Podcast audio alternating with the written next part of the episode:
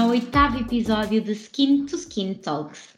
Hoje trazemos um tema escolhido pelos nossos ouvintes. Já percebemos que a temática dos mitos é sem dúvida um tópico de interesse e curiosidade para os nossos seguidores e por isso hoje trazemos mais um episódio dentro deste formato. Mas atenção, Hoje, pela primeira vez neste podcast, a pele não é protagonista. Hoje temos um episódio totalmente dedicado ao nosso cabelo. Apesar de não ter uma função fisiológica vital, o cabelo é alvo de vários estudos psicossociais associados à noção de beleza, aparência, confiança, autoestima e sensualidade. A afirmação de que os cabelos formam a moldura do rosto é mais que um senso comum e, na verdade, faz todo sentido. Por se relacionarem à estética do rosto, os cabelos têm um grande peso na apresentação pessoal e ajudam na formação da identidade na medida em que transparecem personalidade, gosto e até tendências. A verdade é que, para boa parte das pessoas, e principalmente nas mulheres, cuidar dos cabelos representa um ato de amor próprio e carinho consigo mesma. E isso traz efeitos pessoais muito positivos no bem-estar emocional e até mesmo no nosso equilíbrio. E é exatamente por todos estes motivos que o grande protagonista do episódio de hoje é o cabelo, com o tema sugerido pelos nossos queridos ouvintes: mitos sobre o cabelo.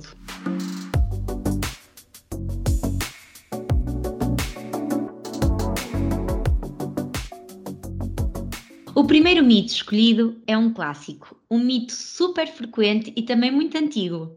Quem nunca ouviu falar neste mito? Lavar o cabelo diariamente apodrece a raiz e provoca queda. É verdade, Liliana. Esse é daqueles mitos antigos que já ouvíamos das nossas, das nossas avós.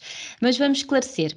A frequência da lavagem não interfere de todo com o bulbo capilar. Os cabelos que caem durante a lavagem cairiam de qualquer forma e a falta de lavagem é que seria sim prejudicial. Concordo. Na realidade, podemos acrescentar que não existe um número certo de vezes para lavar o cabelo por semana e que cada pessoa tem necessidades diferentes. Deve-se ter em conta o tipo de cabelo, cor cabeludo, clima, estilo de vida e até o penteado. No entanto, é fundamental ter atenção aos produtos que utilizamos. Devemos usar produtos indicados para cada tipo de cabelo. Com o uso dos produtos corretos e adequados, podemos lavar o cabelo com frequência e sem medo, pois as lavagens não apodrecem a raiz nem provocam queda.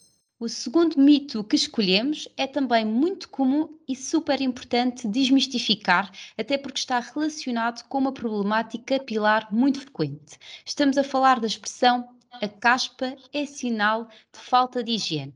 Aqui é importante começar por explicar que a caspa costuma aparecer em áreas do corpo ricas em glândulas sebáceas, fazendo com que a oleosidade produzida na região crie um ambiente propício para o desenvolvimento desta problemática. Na verdade, a falta de lavagens agrava a oleosidade e, consequentemente, também intensifica esta condição, mas não é apontada como a origem do problema, ou seja, a falta de higiene não é apontada como principal causa da caspa. Podemos aproveitar para informar que são vários os fatores que podem estar associados ao desenvolvimento da caspa. Fatores como a genética, a oleosidade excessiva do couro cabeludo, o stress, porque proporciona um desequilíbrio hormonal em todo o organismo que pode agravar o aumento da oleosidade da pele e a extensão do couro cabeludo, e até uma barreira cutânea alterada, bem como um microbioma desequilibrado. Já que estamos a falar dos vários fatores que estão associados a esta problemática, podemos aproveitar este momento e deixar-vos algumas dicas de prevenção para esta condição, como por exemplo, evitar usar água muito quente para lavar o couro cabeludo, a temperatura elevada estimula a oleosidade, aplicar condicionador e máscara de hidratação apenas no comprimento do cabelo, ou seja, evitar de todo o couro cabeludo. Lavar o cabelo com alguma frequência, Quanto maior for o número de lavagens, menor é então a acumulação de sebo e substâncias irritantes que possam agravar os sintomas e evitar situações de stress e ansiedade. Exatamente, Sara. Essas são medidas e dicas cruciais para prevenir a caspa. Como forma de tratamento, podemos usar shampoos específicos, ou seja, shampoos anti-caspa, de preferência com ativos como a piroctanolamina, disulfeto de selênio e até ácido salicílico, e reforçar ainda que em casos mais graves e persistentes desta condição, devemos consultar um dermatologista. Nestas situações, pode ser necessário a prescrição de medicamentos específicos para o tratamento da caspa. E antes de terminar este ponto, deixo então três sugestões. Para situações de caspa e cor cabeludo sensível, recomendamos o shampoo Dercos Anti-Caspa Sensitivo, um shampoo com dupla ação. Elimina a caspa e apazigua o cor cabeludo sensível e irritado.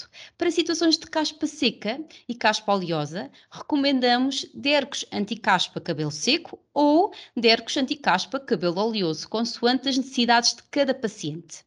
Em suma, e para encerrar este segundo tópico, a falta de higiene pode agravar o quadro da caspa, mas isoladamente não é causadora deste problema.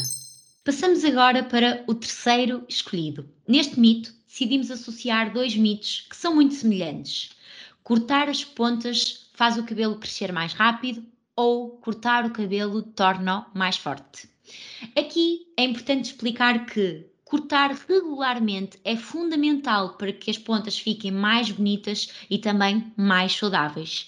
Isto porque podem surgir pontas duplas ou pontas espigadas que enfraquecem o fio e conferem um aspecto ressecado ao cabelo. No entanto, não há relação entre o corte das pontas e o crescimento capilar. Outro ponto importante explicar e clarificar neste mito na verdade está mais relacionado com a segunda parte, é cortar o cabelo mais vezes não torna o cabelo mais forte. Esta sensação deve-se ao facto do cabelo ser cortado a meio da haste, onde é mais grosso do que na ponta. Quanto mais curto o cabelo, mais forte nos parece. No entanto, cortar o cabelo não afeta o seu crescimento, nem o torna mais forte, nem impede que caia. A ideia de cortar com frequência serve apenas para retirar as pontas duplas ou espigadas e deixar o cabelo com um aspecto mais bonito e principalmente mais saudável.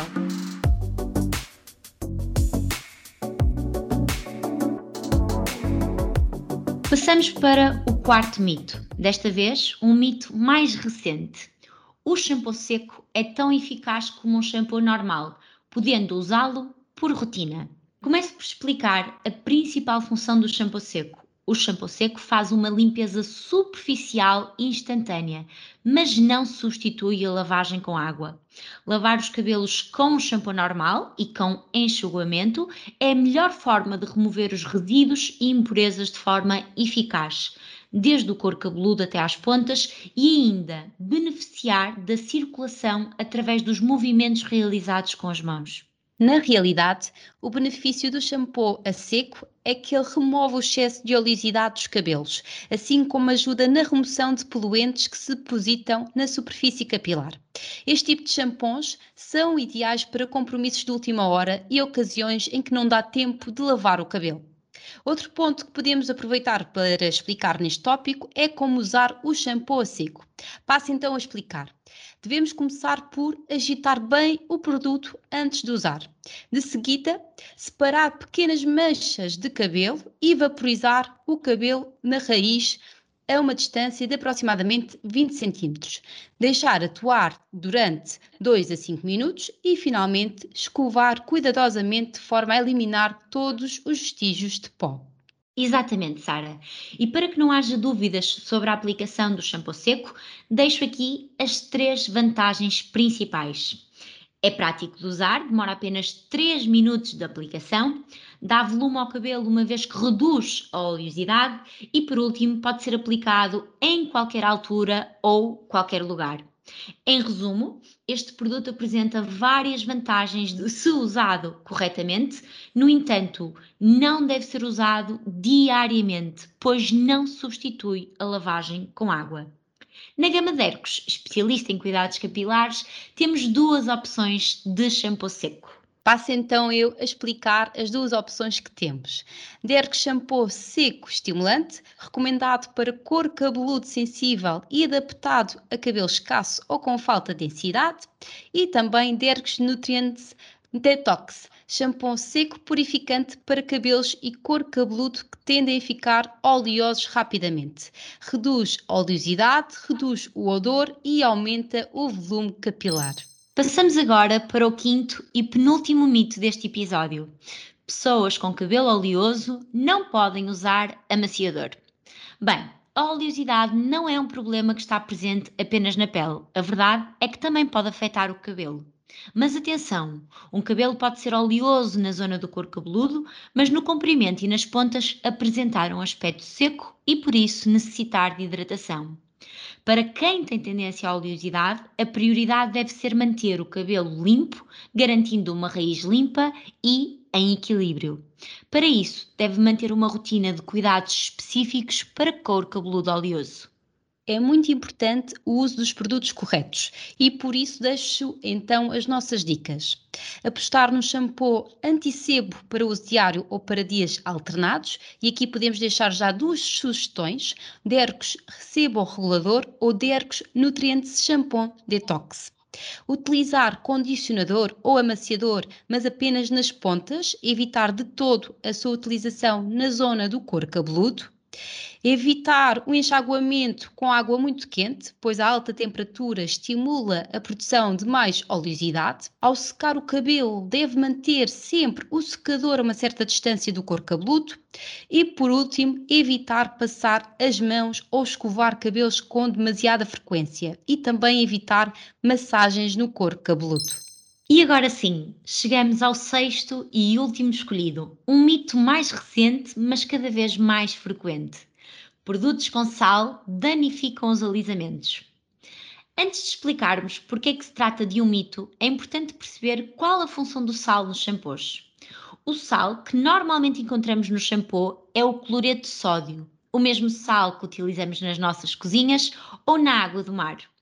O sal é adicionado aos shampoos a baixas concentrações, normalmente entre 1 a 2%, porque atua como um espessante, atribuindo consistência à fórmula.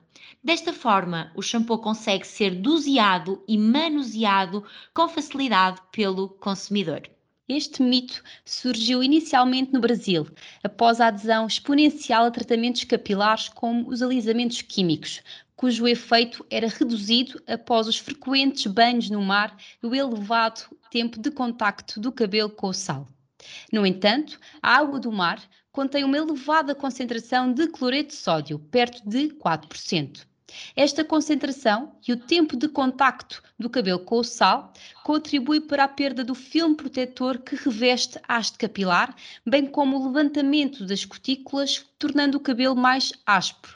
Concluindo, a água do mar pode sim alterar a qualidade e estrutura do cabelo, afetando assim o alisamento. Esta relação rapidamente foi transferida para o uso dos shampoos com sal, acreditando que este anularia o efeito do alisamento capilar. No entanto, trata-se de uma ocorrência pouco apoiada por publicações científicas. Assim, tendo em conta as baixas concentrações de sal presente nos shampoos, o baixo tempo de contacto com o cabelo e a frequência das lavagens, o sal dos shampoos não terá praticamente efeito nos alisamentos. E assim chegamos ao fim do oitavo episódio de Skin to Skin Talks.